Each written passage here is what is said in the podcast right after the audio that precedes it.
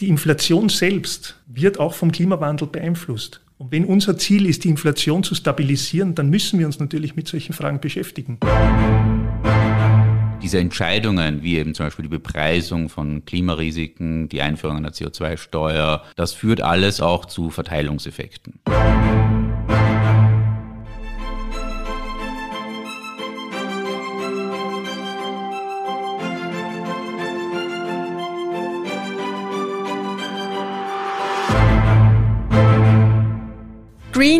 Finance. Was genau versteht man darunter? Wie kann ein nachhaltiges Finanzsystem aussehen und welche Spielregeln brauchen wir dafür? Die Antworten dazu geben uns die beiden ÖMB-Experten Andreas Breitenfellner und Wolfgang Pointner. Mein Name ist Carmen Haberfellner und ich begrüße Sie zu einer neuen Episode von Die Nationalbank, der Podcast.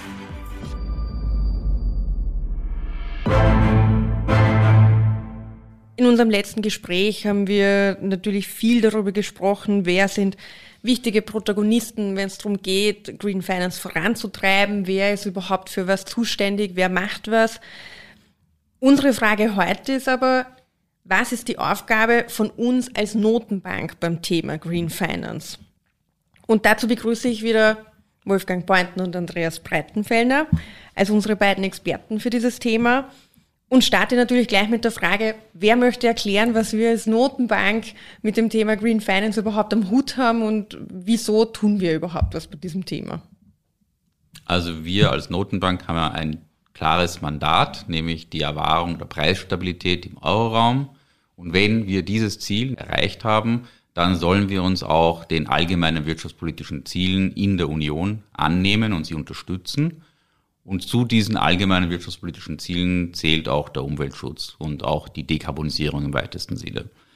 Und jetzt ist es so, dass einerseits der Klimawandel das Primärziel direkt betrifft, weil einerseits sich über den Klimawandel natürlich Preise ändern können. Es kann zu sehr drastischen Preisanstiegen kommen, beispielsweise im Energiebereich, wenn es zum Beispiel zu einer CO2-Steuer kommt, aber auch indem sich die Nachfrage der Kunden ändert, weil sie jetzt verstärkt bestimmte klimafreundliche Produkte nachfragen wollen.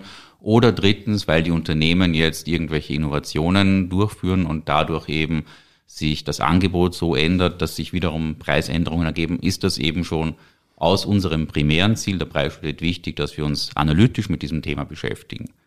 Auf der anderen Seite ähm, ist es auch so, dass die Bilanzen der Notenbanken immer mehr zu einem wichtigen Instrument der Geldpolitik geworden sind in den letzten Jahren, weil wir ja schon seit längerem bei den Zinsen an der unteren Schranke ankommen. Also wir können die Zinsen nicht mehr sehr deutlich senken, weswegen wir uns eben andere geldpolitische Instrumente überlegen mussten. Und dazu zählen eben beispielsweise Ankaufsprogramme. Und in diesen Ankaufsprogrammen können auch im Bereich der Unternehmensanleihen, die wir gekauft haben, gewisse Klimarisiken schlummern. Und deswegen ist es auch wichtig, dass wir uns hier sehr genau ansehen, was wir kaufen, dass wir uns ansehen, welche Auswirkungen der Klimawandel möglicherweise hier direkt auf unsere Bilanz hat, weil die Bilanz als Instrument der Geldpolitik für uns immer auch einsatzbereit sein muss. Wenn, wenn das Ziel von Green Finance ist, die Ökologisierung oder Dekarbonisierung der Wirtschaft voranzutreiben, dann würde der Beitrag der Notenbanken eben auch sein, dieses Ziel zu unterstützen, das sprich also dem Finanzmarkt bei diesen äh, Aufgaben, wo es geht, wo, wo wir eine Funktion haben, wo wir es können und wo wir es auch dürfen, das zu tun. Die EZB unter der Führung von äh, Christine Lagarde ist ja auch medial sehr stark dahinter, dieses Thema voranzutreiben. Und Sie haben gerade vor kurzem einen Punkteplan veröffentlicht.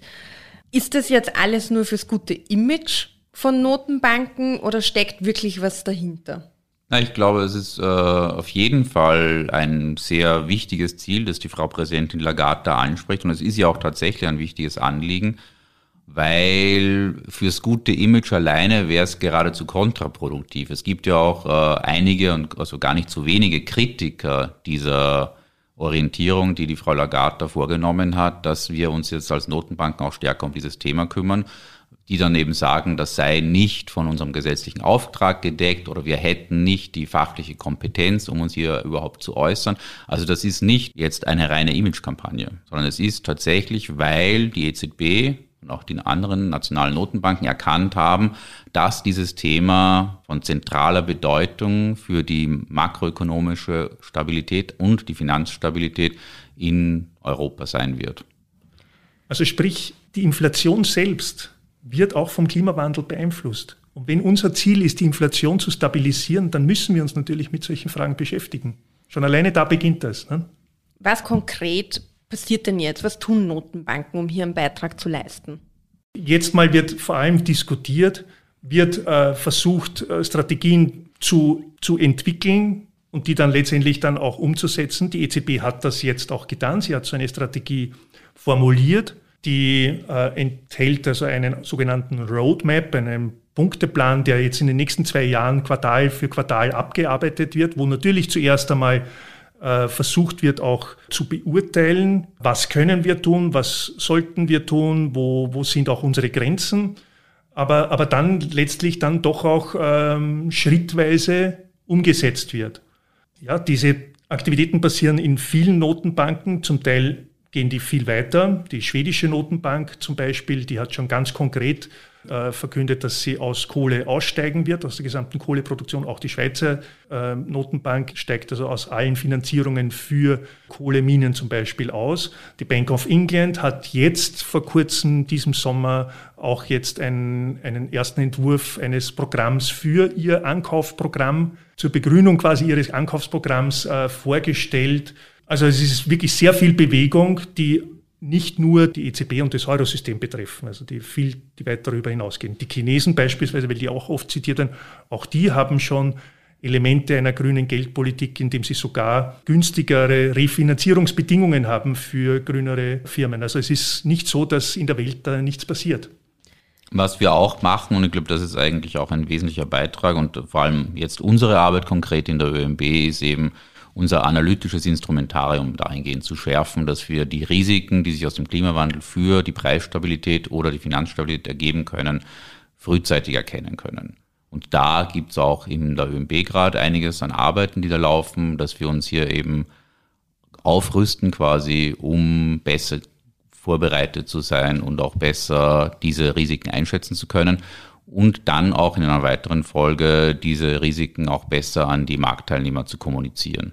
Also wir versuchen immer wieder auch durch, durch eigene Publikationen oder durch äh, Workshops und Konferenzen, wo wir Banken und andere Finanzmarktteilnehmer in Österreich einladen, in der Diskussion eben auch klarzustellen, dass dieses Risiko uns alle betrifft und äh, zeigen Wege auf, Methoden, mit denen man diese Risiken besser messen kann.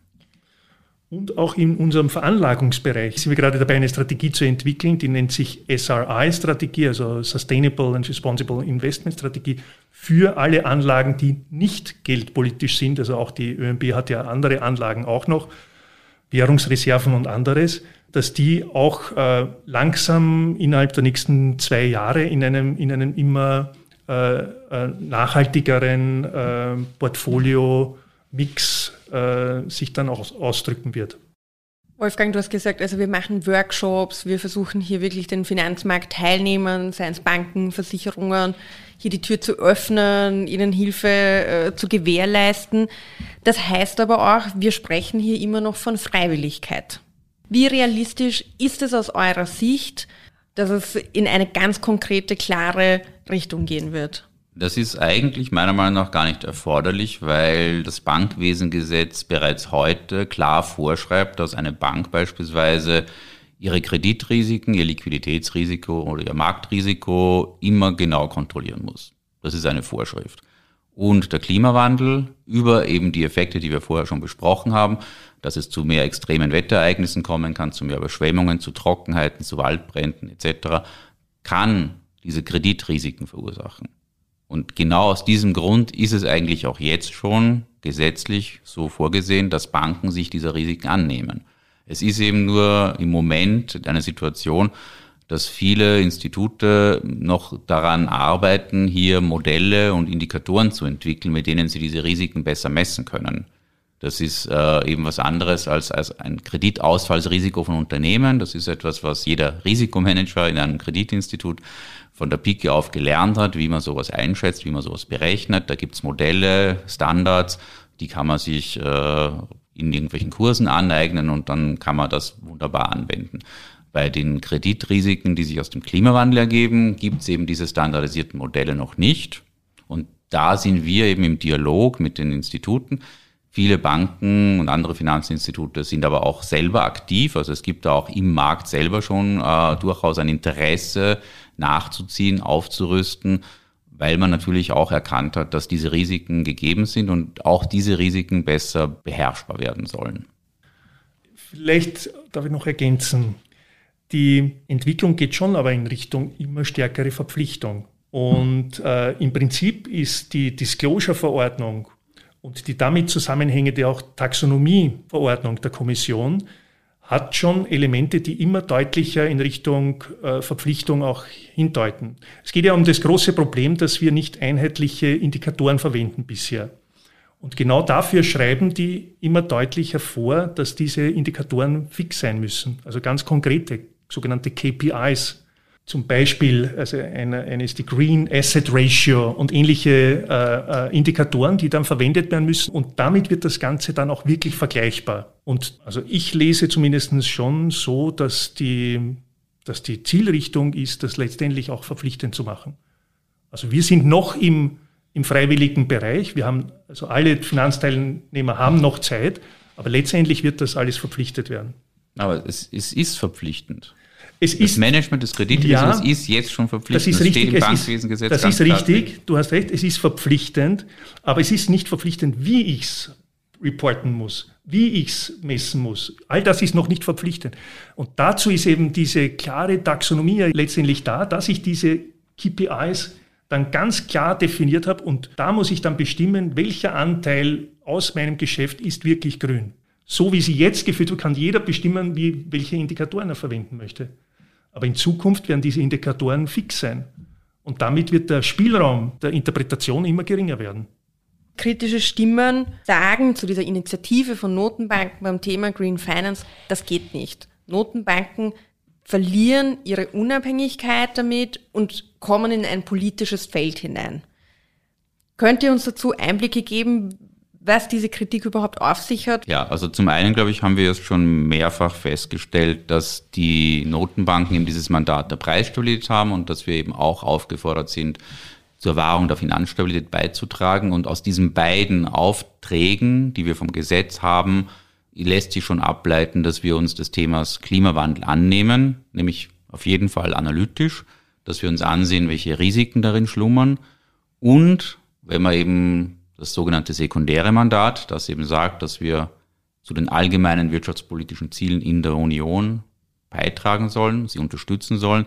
Wenn man das ernst nimmt, dann kann man daraus vielleicht auch einen Anspruch ableiten, dass wir hier zu diesen umweltpolitischen Zielen, die ja momentan auf EU-Ebene sehr stark diskutiert und festgelegt werden, auch unseren Beitrag leisten. Alles natürlich unter der Voraussetzung, dass wir unsere primären Ziele, unser primäres Ziel der Preisstabilität erfüllen. Das darf dabei in keinster Weise in Mitleidenschaft gezogen werden. Und dann ähm, ist eben die Frage, beispielsweise bei Ankaufsprogrammen hatten wir in der Vergangenheit eine sehr starke Vorgabe der Marktneutralität. Das bedeutet, wir haben unsere Ankäufe danach orientiert, wie bestimmte Wertpapiere am Markt gehandelt wurden und in genau dem Umfang haben wir sie auch angekauft, um hier nicht zu einer Änderung der relativen Preise von diesen Wertpapieren zu führen, weil wir ja auch nicht für uns in Anspruch nehmen können, dass wir irgendwelche privilegierten Informationen hätten. Also wir wissen nicht besser als der Markt, wie eine bestimmte Unternehmensanleihe zu bewerten ist, ob die im Preis jetzt zu hoch oder zu niedrig notiert. Und deswegen haben wir versucht, uns immer an diesem Marktportfolio so zu orientieren. Wenn wir jetzt aber sagen, und das ist, äh, glaube ich, in der Wissenschaft, in der Ökonomie eigentlich relativ unumstritten, dass der Klimawandel ein sehr großes Marktversagen darstellt, dass die Märkte die Risiken, die sich aus dem Klimawandel ergeben, nicht korrekt einpreisen können, weil sie zum Beispiel die sogenannten Externalitäten, also die Kosten, die für die Allgemeinheit anfallen, wenn CO2 emittiert wird, wenn zu viele Autos auf Straßen fahren und damit eben CO2 freisetzen, dass diese Kosten nicht bei der Produktion von Autos eingepreist werden. Dann haben wir eben das Problem, dass der Markt hier nicht die richtigen Preise setzt und aus diesem Wissen heraus können wir für uns in Anspruch nehmen, dass wir das Risiko, dass diese Preise in der Zukunft dann korrigiert werden, vorwegnehmen und uns eben nicht diesem Risiko aussetzen und deswegen heute schon weniger von bestimmten Finanzprodukten kaufen, die eben diesem Risiko stark ausgesetzt sind. Und damit würden wir dann beispielsweise von der Marktneutralität abweichen, aber wir tun das in dem Wissen, dass es eben in bestimmten Bereichen ein Marktversagen gibt und dass dieses Marktversagen zu Risiken führt, die wir nicht tragen wollen. In Wirklichkeit im Fahrersitz ist natürlich schon die Politik, die sind das die Regierungen, die Europäische Union, wenn es um Klimaschutzpolitik geht. Dort sitzen die eigentlichen Akteure. Natürlich die große Frage ist die Bepreisung, die CO2 unterzogen werden muss über CO2-Steuern oder, oder andere Maßnahmen aber jedenfalls das sind Entscheidungen, die die Politik treffen muss und wir können bestenfalls sie unterstützen, einen kleinen Beitrag leisten, aber auch nicht viel mehr. Ich glaube, genau das ähm, ist wichtig nochmal zu betonen. Ähm, diese Entscheidungen, wie eben zum Beispiel die Bepreisung von Klimarisiken, die Einführung einer CO2-Steuer, das führt alles auch zu Verteilungseffekten. Es gibt eben Gewinner und Verlierer und diese Entscheidungen kann man schwer einer unabhängigen Institution wie einer Notenbank überantworten.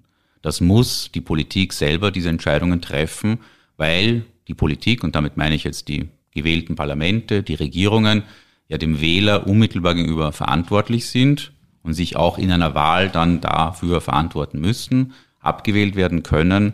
Und das ist eine Form von direkter Demokratie, die eben bei so grundsätzlichen politischen Fragen wo es darum geht, dass man jemandem was nimmt und dem anderen vielleicht was gibt, unerlässlich sind. Da kann man nicht äh, sich auf unabhängige Institutionen ausreden und denen hier möglicherweise die Verantwortung umhängen, weil das vielleicht politisch gerade opportun ist, weil sich vielleicht äh, ein gewählter Politiker nicht dem Risiko aussetzen möchte, dass er sich unbeliebt macht bei den Wählern, weil er jetzt eine CO2-Steuer einführt. Das kann natürlich auch nicht sein, sondern und wie der Andreas schon gesagt hat, wir können hier, wir können auch nur einen kleinen Beitrag leisten, aber wir sollen auch nur einen kleinen Beitrag leisten, weil die Hauptverantwortung und die Hauptverantwortlichkeit liegt eben bei den gewählten Politikern.